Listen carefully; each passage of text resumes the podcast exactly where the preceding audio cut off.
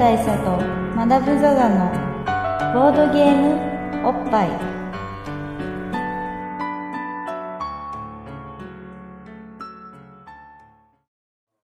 バブル大佐とマダム・ザ・ザのボードゲームおっぱい、えー毎回同日直送のボードゲームカードゲームを一杯やりつつぼんやりざっくりご紹介いたします。MC1 のバブル大佐です。MC にマダム・ザ・ザです。えー、今回はですね、まあ、平常会新年一発目。はいそうでとす。いうことになりますので、えー、結構がっつりしたお。ゲームをね。いきますか？わりかし最近のはい。あの10年前とかそうじゃないね。なるほど。ホットなね。ホットなホットホットボードゲームプレス。やめてくださいよ その、よその名前使うのは、っていうような感じにしようかなと思うんですけど、あのーまああれですな、えーどんなゲームかと言いますと、はい。えーまあ、どんなゲームかっていう話から。何のゲームかと言います何のゲームかと言いますと？えーまああれですな。カムイ。カムイ的な？的な、えー赤影。赤影的な？的な？じ地雷屋？ジライア的な？的な？カクレンジャー的な？カクレンジャー的な？ガッチャマン的な？あと服部 的な。的な。ねじゃじゃ丸くん的なそうですね。あとまあ、ティーンゲージミュータントト。ホニャララタートルズ的な。ティートルズ的な。ティートルズ的な。まあそこまでいくとね、そうですね、えー皆さんももうビンビン、もうビンビンにね。えー股間の授乳はビンビンになってると思うんですけど。ひどい。はいいいですね。今年飛ばしていきます、まあそういういやなりますよほら、まあなりますね、うん。まあつまりそういうテーマですもんまあ、つまり忍者ですよ。忍者ですね。ザ忍者ですよ。そうっす。忍者ですね。ちなみにザ忍者っていうのは筋肉マンの超人ですね。というわけで、えー忍者党です。はい。忍者党というゲームです、はい、忍者党というのは、えー、まあアルファベットで忍者党忍者党って書いて NINJATO って書いてあるので、まあ、忍者党って言うんですけど。忍者党の党は刀なんですかね。まあなんか一応その和訳を見ると忍者刀って書いてあるんですけど、はい。まあ、これは俺はいろいろな可能性があると思っていて、えー、まあなんかこう党党目？党目ね。あの集団っていう意味の政治の政党とかの党、あのあれですよね、うん。クロテング党的な？はい黒天狗党的なことかもしれないはいなとも思ってるし、まあ、もしくはあのナルト？ああナルトってナル TO じゃないですか。ナル TO じゃないですかそことのそう。なんか T をつけるとそれっぽいみたいな。まあナルトは海外でも相当売れてるはずなので、はいはい。あのそこから来てる。なるほどね。みたいなこともまあありえます僕はもうおなじみのえ予想としてねあのえありますよね。バブル予想と。バブル予そ想う。まあね。大佐独自のねリサーチに基づく。そうです。あのゲシェンクの頃の。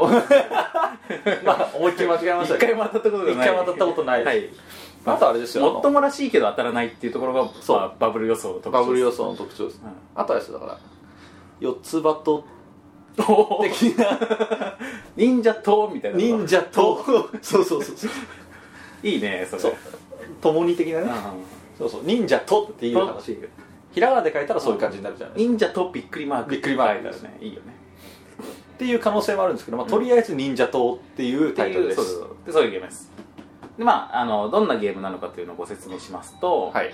えー、あのですねまず時は？時は平安。平安。はい、まあ、平安の世に忍者がいたかどうかというのはともかく。はい。はい。あのー平安時代にえー、源氏とですねはいはいはい。平氏とですね。源平ですね。はい。あと後白河。後白河ね。渋いところ。はい。っていう3つのはい。家がありましてはいこの3つの家の間でまあいろいろ政治的な策謀が行われていると。なるほど。まあで勢力争いがあるそうですそうです。でそれに、えー暗躍する、えー忍者たち。というのを、まあ、我々プレイヤーが、えーまあ、忍者の,、まあその頭目となってですね、なるほど。えー忍者軍団を率いて、まあ、暗躍するよという、まあ、本格忍者シミュレーションゲーム。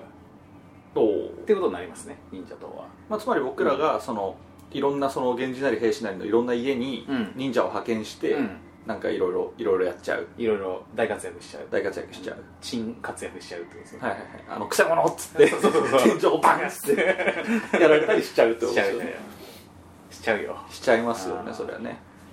こうねだからくのいちが風呂に入ってるシーンがなぜかあるだけみたいなね。そういうのも。そういうのももちろんありますよ。はいはい。あのプレイヤー次第ではねプレイヤーが入力すればね。入力すれば。ゲーム中にはないですけどね、はい。まあ、これねなどの辺が新本格っぽいかっていうとですねあのこれ思ったより忍者っぽいなって思ったんですけどはい。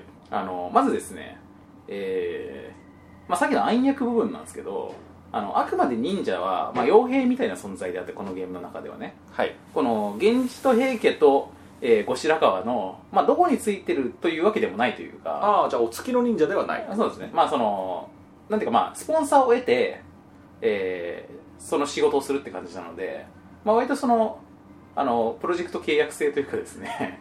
はいはい。そういう感じなんですよね。で一応その自分たちの、まあ、プレイヤーごとの忍者軍団のあのバックに誰をつけるかっていうのはある程度選択できるんですけども。はい。で複数のところをバックにつけていくみたいなことも、まあ、できたりできなかったりよく覚えてないですが、はい。まあ、できたような気がします、まあ、とにかくあの自分がどこの家の味方なのかって流動するんですよね、なるほど、うん、まあ、でクライアントが変わってくる。クライアントと変わってくる。まあもちろんあの一番太いクライアントっていうのはいるにしても、えーとまあ、浮気したりとかもう見切ったりとかもできると。なるほど。で片やそのあのその家名家名家はい。三家の方は、あの忍者たちが暗躍していくことによって、えー没落したりとかああ栄えた流星を誇ったりするそうそうそうするわけですねでそれによって、まあ、そのここについててよかったわみたいなこととか。とかまああっちちょっと今のこの家落ち目で向こうが上がってるからあっちにくら替えしようかとか。なかとか。あとまあ逆にその他のプレイヤーがついている、えー後白河についているプレイヤーが多いと、まあ、それをそいつをあの没落させるとなるほどね。お得だったりとかですね。そのライバルライバルプロダクション、そうそうライバル ライバル忍者プロダクション。を。忍プロを。落とし忍プロラッタロをね。そうですね。あの落としていくことができるとね。っていうことはできるってことですね、っていう感じで、まあ、そのサブな感じっていうかですね、ええ。まああのまずまさに暗躍してる感じですのは、まあ、忍者っぽい一つ。これ忍者感の1です、はい忍者感その1ですね、で忍者感その2はですね忍者って何するかっつうと、えー忍ぶわけじゃないですか、忍びますね。ね、刀に心とかで忍ぶじゃないですか。そうですね、まあ、僕らみたいなもんですよ。そうですよ。僕らも人生忍んできてますからね。そうそういろいろとねあの忍び敵を忍んでるじゃないですか。そうですね。そして耐え難きを耐え。そうですね。で忍者的にはですね、えーとまあ、忍者具体的にこれじゃあその何をするかっつうと、えーよその屋敷に、まあ、攻め入るわけですよね。えでそこの宝物を奪ってくるんですよね、えなるほど、うん。でまあ、結果として没落したりとかするんで、まあ、どんだけどんだけ盗まれどんだけそのね宝物依存が。宝物盗まれすぎて没落したっていうみたいなことに、まあ、なるわけなんですけどもまあ、これ宝物原理主義ですこの世界はね。なんですけどあのーその時にえーまあ本当に武力で正面突破であの押し入ると、まあ、これは押し込み強盗ですよね。まあそういうことですよね。だからあの野党ですよね。やっとですね。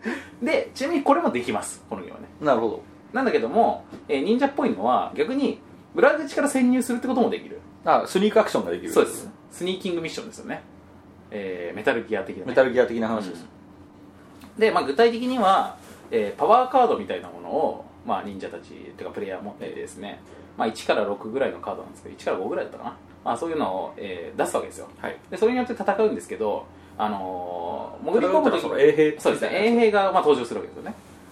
でその衛兵の強さに応じて正面突破する場合は例えば衛兵4の強さの衛兵が出たらですね5とか6とか、それを上回る強さのパワーカードを出さないと倒せないんですよね。なるほど。だから手札が1から3しかなかったりとかすると絞るまあっていうことになると、パワーではいけないなって感じになるってことですね、ってことになるで逆に、えーところがですね、えーあのー衛兵が出てくる前に、まあ、屋敷をや襲うと決めた時に裏口から攻めるっていうことも選べるんですね。なるほど。そうするとまあさっき言ったシスニーキングになるとはい。で裏から潜入する場合は逆に敵の強さよりも低いカードを出すと成功になります。まあ、つまりさっき4の衛兵がいたって言ったら1から3だったら通れるってことですってことですね。だつまりその自分の持っているパワーカードの傾向によって、えーまあ、裏から行くから表から行くか、まあ、戦略が選べる、なるほど、うん。でなおかつこのパワーカードの傾向自体を、えー道場に行って、まあ、自分の忍者たちを鍛えるという名目であの手札を、まあ、追加したりとかできるんですね、なるほど。でそれによって、まあ、新しく引いてお強いカードが出たから今度は正面突破で行ってみっかとかみたいなことができると。なるほこれ忍者らしさ2です。ど忍者らしさ。まあなんかあれですけどねその今ふっと思ったのはこの衛兵がねあの力が強いやつは頭が悪く。気が利かず。逆に注意力のあるやつは力が弱いっていう。そう。これもまあ 若干そう絶妙残念だね。絶妙な世界観ですよね、そうですね、まあまあありますが強くて大雑把なやつと 弱くて細かいやつそうですね。に世の中が二分されるってことですよね。まあでもこの正面突破もできてスニークもできてっていうのはあれですね。あの、うん。僕がこの間までやってたバットマンアーカムアサイラムもそんな感じでしたがあれすごい忍者感ありますよバットマンはそもそも忍者感あるから、ね、忍者感すごいあります。黒いしね。なんかフックショットみたいなのとか使うしね。そうそうそうそうあ手裏剣も使うもんね。バットラング使いますねうん。あれまさに手裏剣ですから。だからそもそもなんか多分忍者イメージそうあれ完全に忍者イメージでもともと多分あるんだと思うんですよね。だからこうやっぱ正面突破でバシバシやるのもうん。かっこいいしこうね見えないところから相手をガバッつって倒すのもかっこいいみたいなその辺の忍者感は大いにある。ある考えてみたらスパイダーマンとかも忍者感あるもんね。あれもそうですよね。こう雲の糸でペペレペレレレっつってこう。スパイダーマまあアメコミのもう多くが忍者由来という。ンそうそういうことです。そういうことになります。レッドブールとかね。そうそうそう。まあ話話はあからさまのやつもたくさんいますから。まあそうですね。で、まあともあれ。はい、そしてですね、えーあちなみにあまあいいか、まあ、忍者が 3? はい。忍者その3はですね、えーまあ、今のバットランクの話も出ましたけども、はい。えー忍者と言ったら手裏剣？でしょ？でしょ？でしょ、です。うん、なぜ手裏剣ジャーってものもあるぐらいですからね。ありますっけ？ないっけ？ハリケンジャーか。ハリケンジャーがねあそうか。えーでも手裏剣ジャーあななんかあれサブキャラみたいなやついたのかな？ああでもそうそうかもしれないですね。うん。そういう存在はいたはずなんかしら。まああの手裏剣ですよ。言ったらはい。えー手裏剣があり入ってます。このパッケージの中にね。なるほでこれど手裏剣が入ってる。手裏剣が入ってます。手裏剣型のコマというかですね。はいはいはい、はい。で、えー、とこの手裏剣型のコマは何かって使うかというとですね、えー各まあそのターンごとに、えーそうプレイヤーたちはですねまあ1個行動ができるわけですよね。はい。で何の行動をするかっていうのをこうあのボード上のあのどこかに駒を置くことによって、えー指示できる。例えばある屋敷に攻め込むんだったらその屋敷に駒を置く。あじゃあボード上にそのいろんないくつかの屋敷があって、うん。さっき言ったその戦力保持のためのなんか道場とかそういうのもボード上に全部書いてあるって感じそうですそうです。でまあ中には、えー例えば忍者忍術開発所みたいなのがあって、はい。そこに行くと忍術が作れる、なるほど。まあ、作るカトン覚え覚えるのがカトンの術とかね。はい。まあ、いろいろあるじゃないですか忍術も覚えられる。で道場に行くとパワーカードが引ける。でまあその基礎訓練ができる。基礎訓練ができる。で屋敷に行くと攻め入ったりとかあとまあそのあのなんか偉い人並んでるゾーンみたいなところに行くと、えーさっきのスポンサーを新しくああなるほど、手に入れたりとかもできるみたいな、はい、営業。営業。ということですよね。そうですね。飛び込み営業。もできると。任プロとしてね。ニンプロとしてはね。でその時のその駒が手裏剣の形をしているわけですよね。なるほどね、はい。よくできてるわ。つまりこれはあのゲームシステム的に言うとですねはい。あの手裏剣プレイスメントってことですよね。手裏剣そうっすね。ワーカーじゃないですからね。そうです。あの人を送るっていうよりは手裏剣を送ってますからね。そうです。だからあれじゃあのキャッツアイ的にうん。こう壁にカッツそうそうそうそう。あの参上します。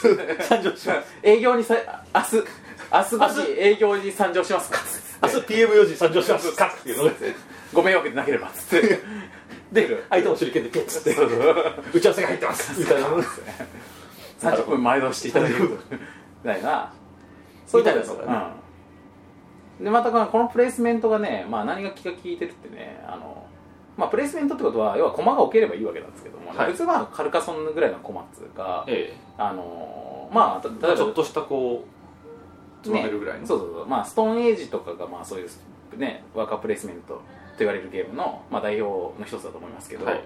あれってまあ本当に親指の先ぐらいの駒じゃないですか、まあそうですね。でもこれだと手裏剣っぽくないじゃないですか。まあこれはね投げられないですからね。ですよね。まあ、投げないんですけど。まあ巻き菱ぐらいになっちゃうじゃないですかこれ。まあそうですよね。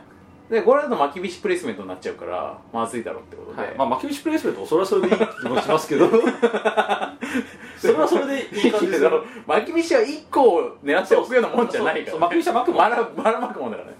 それ面白そうだよねそのゲーム。巻巻き菱き菱バラ型の駒をバラってやって置かれた場所に応じてアクションが行えるっていう その巻き菱適当に バラって巻いて。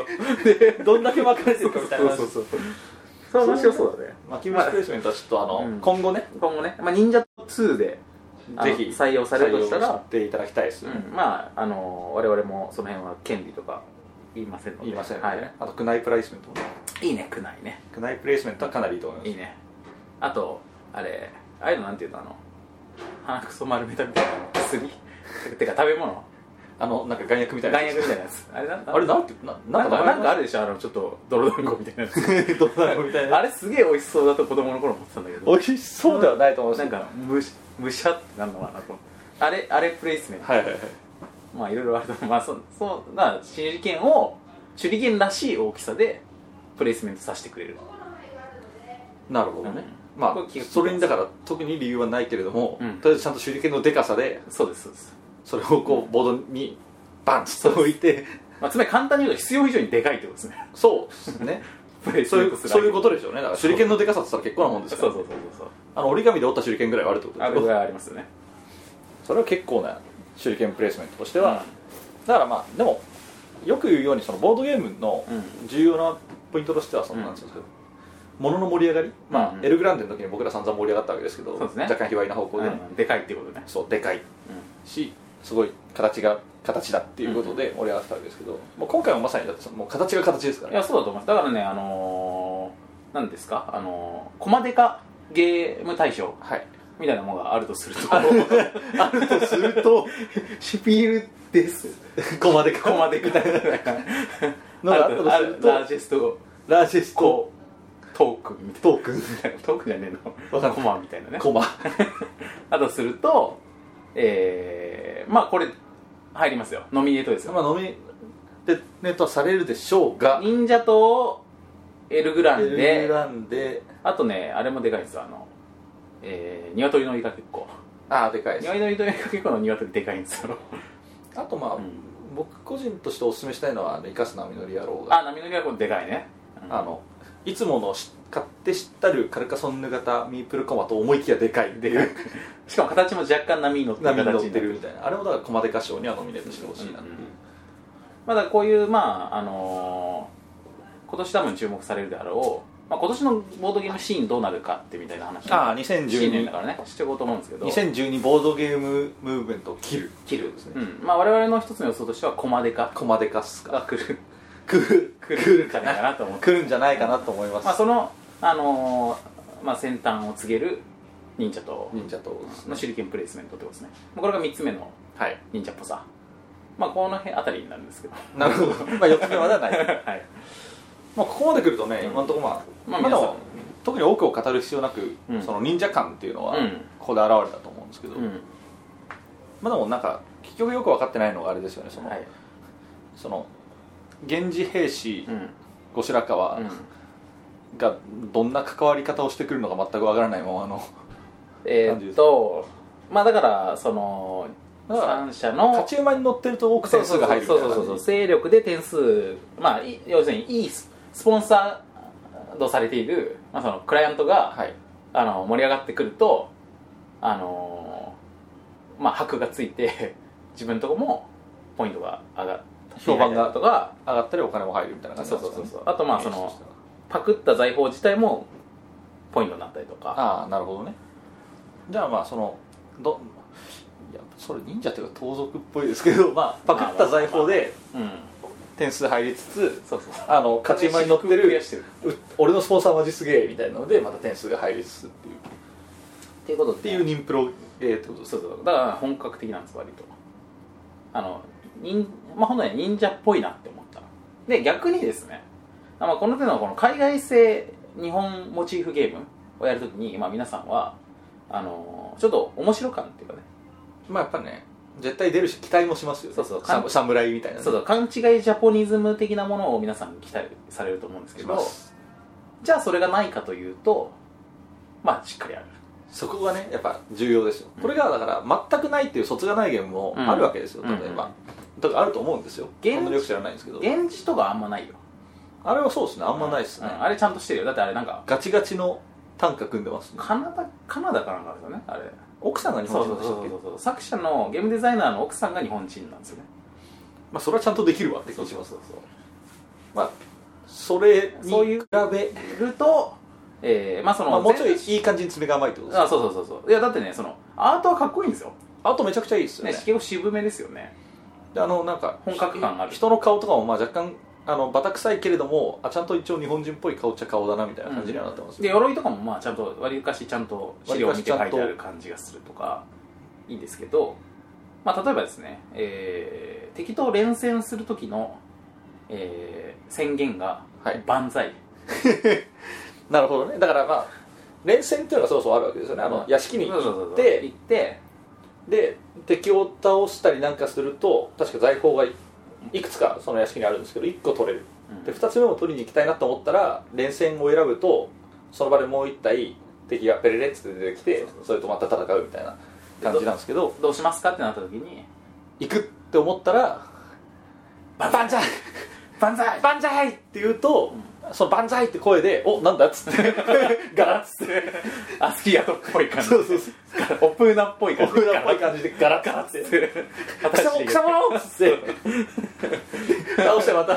嬉しいんでしょうね。だから倒して。ね。倒してやったと思って勢い込んでバンザーってやってるとまたガラッつって。なんだ？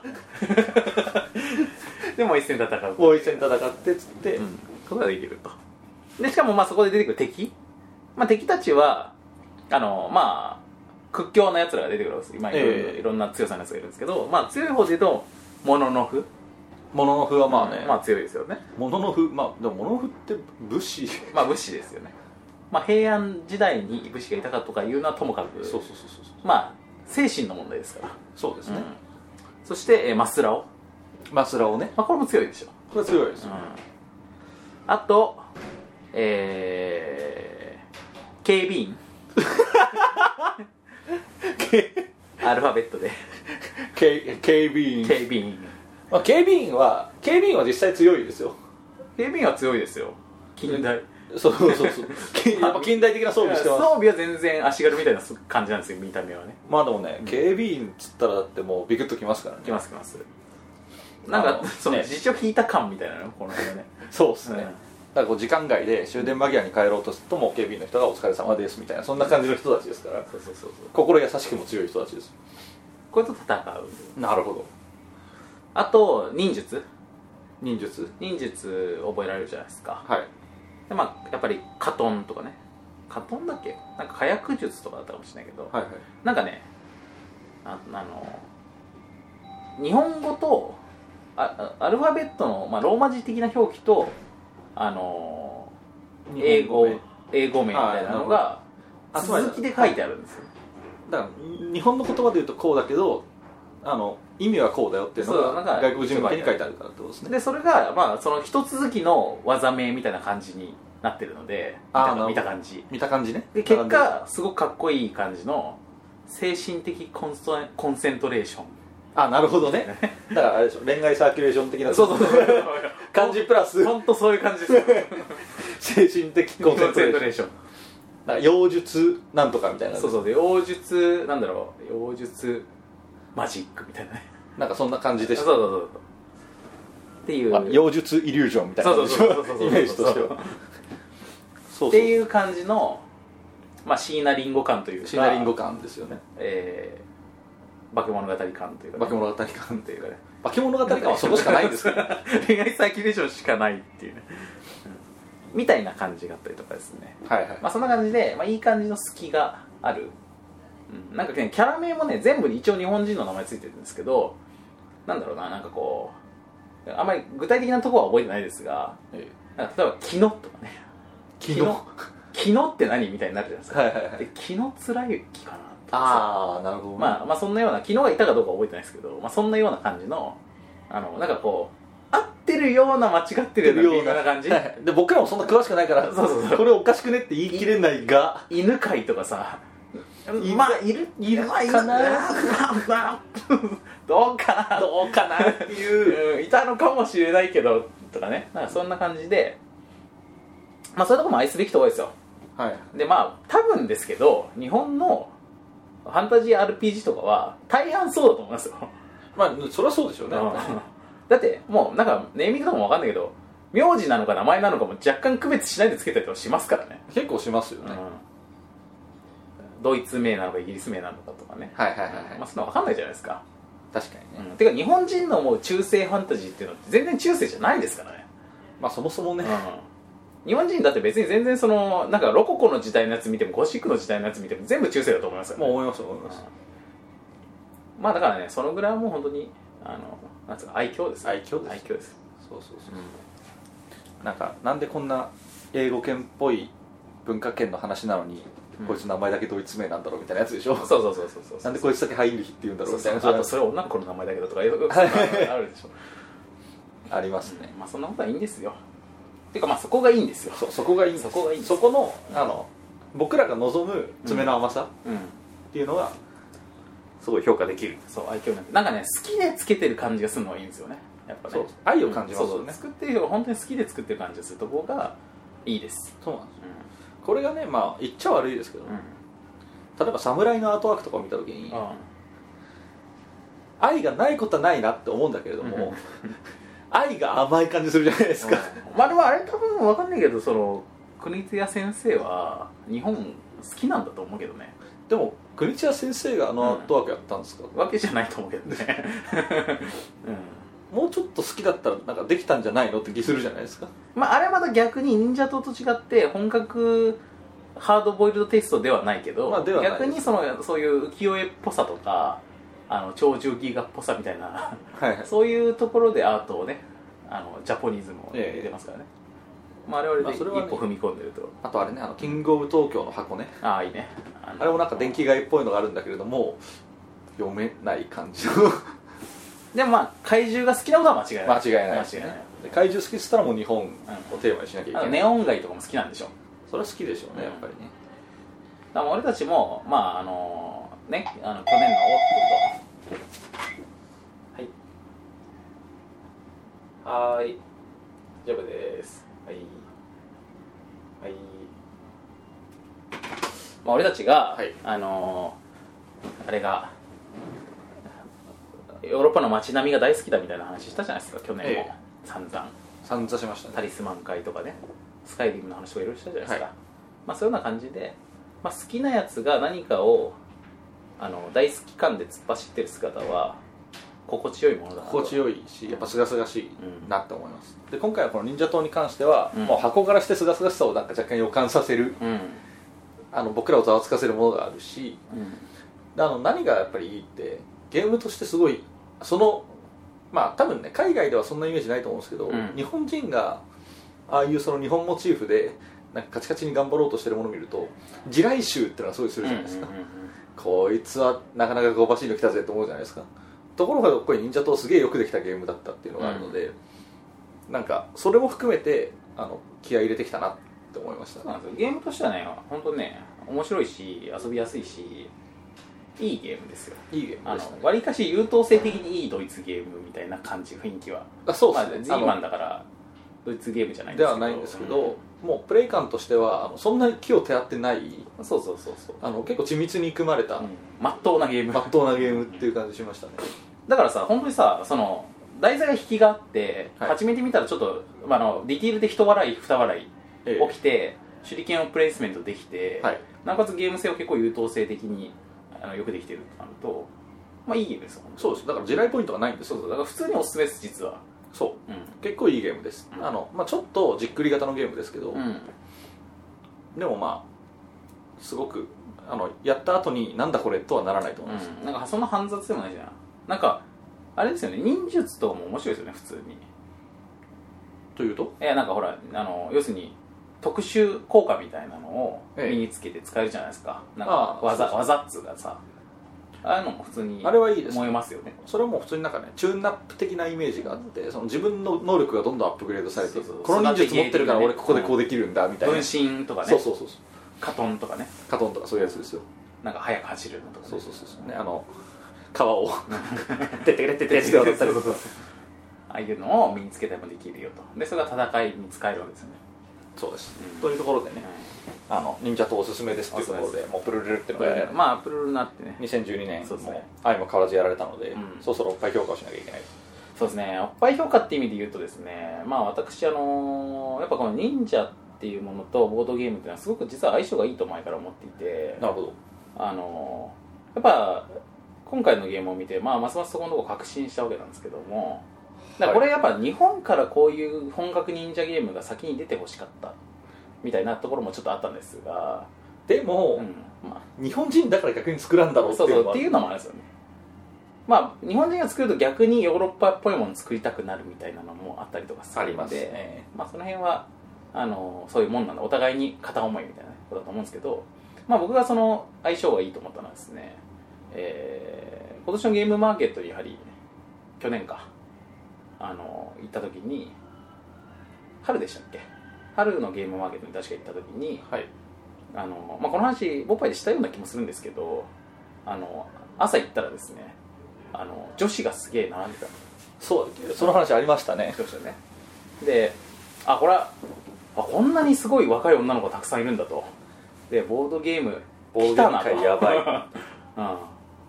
うん。でこれはこれから来るでーっつって、はい俺らの時代来るで。で。あるで。あるで。たら。そう泥米いけるで。いけるでと思って思ったいたらら、えーそのゲームマーケットの上のフロアで、えー、忍たま乱太郎のファンイベントをやっていたと。なるほどがありねましてね。乱太郎がだからなん乱太郎がこの時期までね、うん。この時代になお絶大な人気を誇っている。乱太郎の不女子人気はすごいね。すごいっすよ。うんあれ何年前からやってんだってぐらいやってますからねそうそうそうそう。そうまあでも確かに初打感も満点だし満点だし。あの暗殺者を養成するサナトリウムものだサナトリウムじゃないあのギナジウムものだしギナジウムものだしって話もまあ前も全く同じ話したと思うんだけどだからねポイントを押さえてきてますからね。そうそうそうそう。そうこうこうドキ男ばかりのでもありますしっていう青春もの、まあ、だから僕らが軽音大好きなようににまあ彼女たちは彼女たちは忍たま好きっていうのはあると思います。そうそうそうまあっていうようなご縁もあるので、はい。はい、まあ関係ねえじゃねえかと言われるかもしれません まあが関係ないんですけど、うん。まあでもそれはほらスタンド使いは惹かれ合うみたいなまあそういうことですよね。うん。あの同じ場所にいたということはそう何かがあるってことですね。約束の地にみんな光り合ったわけですから。そういうことです、まあ、浅草のあのなんとか産業館になんとか貿易センターだっけ。産業貿易センター、ね。台東館台東館にまあ惹かれる何かがあったんでしょうおという互ことでしょうね、うん。っていうことなので、えー忍者党は、まあ、ボードゲームと忍者っていうなんかこう、まあ、黄金率はい。でもってして評価の豆ってことですか？そうです。どんぐらいいきますか？えー、どんぐらいがどんぐらいだったか忘れたね。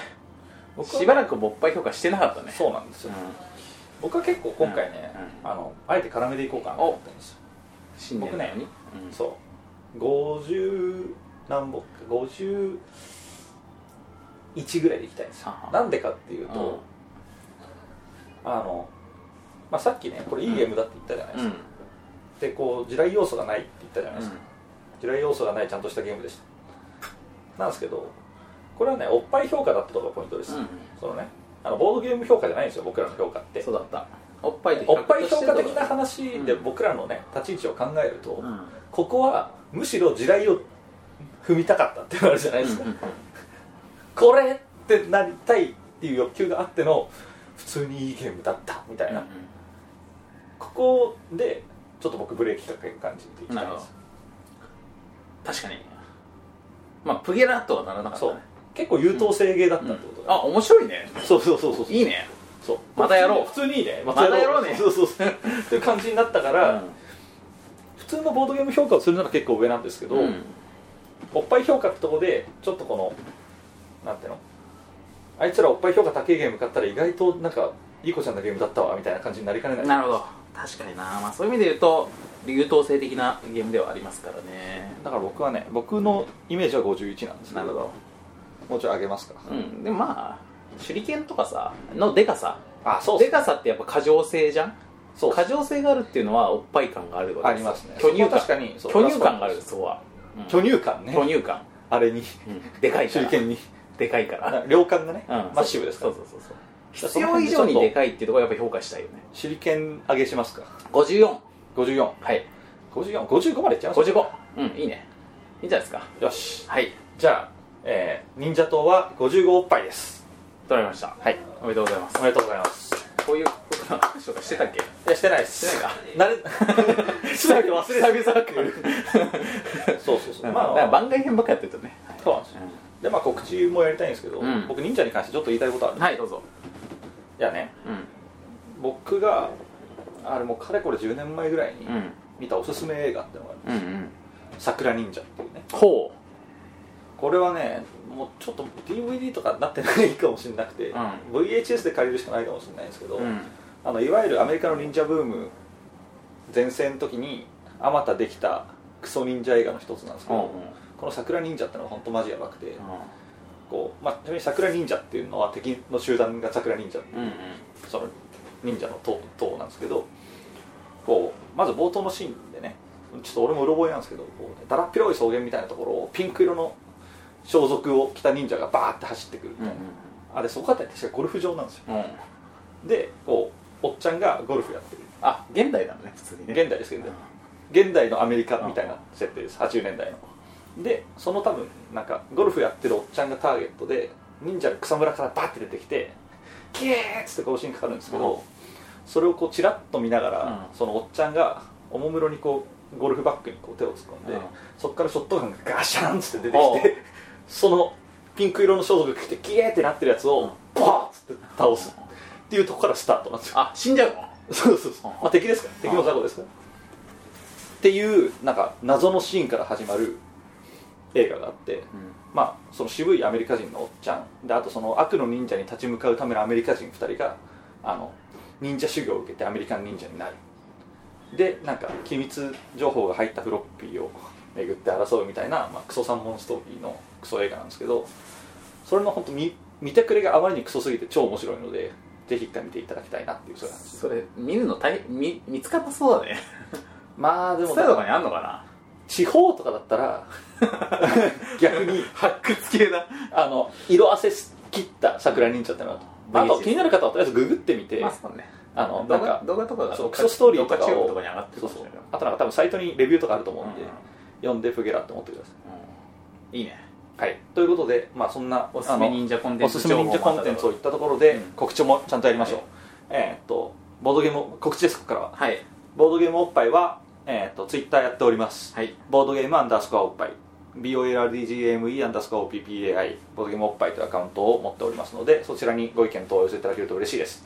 ツイッターのない方はブログ http コロンスラッシュ www.boppai.com ぼっぱい .com でコメントをお寄せいただいても嬉しいです。はい。また、えー iTunes ストアこちらから聞いていただくのが僕ら一番嬉しいんですけど、えーそこでまあボードゲームおっぱいで検索していただくと僕らのそのページっていうかあれが出ましてそこでまあレビューいただいたりできるので、まあ、そちらもちょっとちらっと見ていただけると嬉しいです、はい。スピーディはい。ーどうぞ。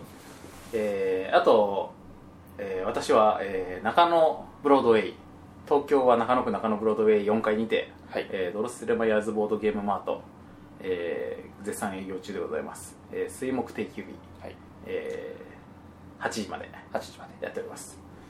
あと僕の一番おすすめ忍者おすすめじゃないな。一番地雷だった忍者コンテンツは、えーセガサターン発売初期に出た「忍び外伝ほ」ですね。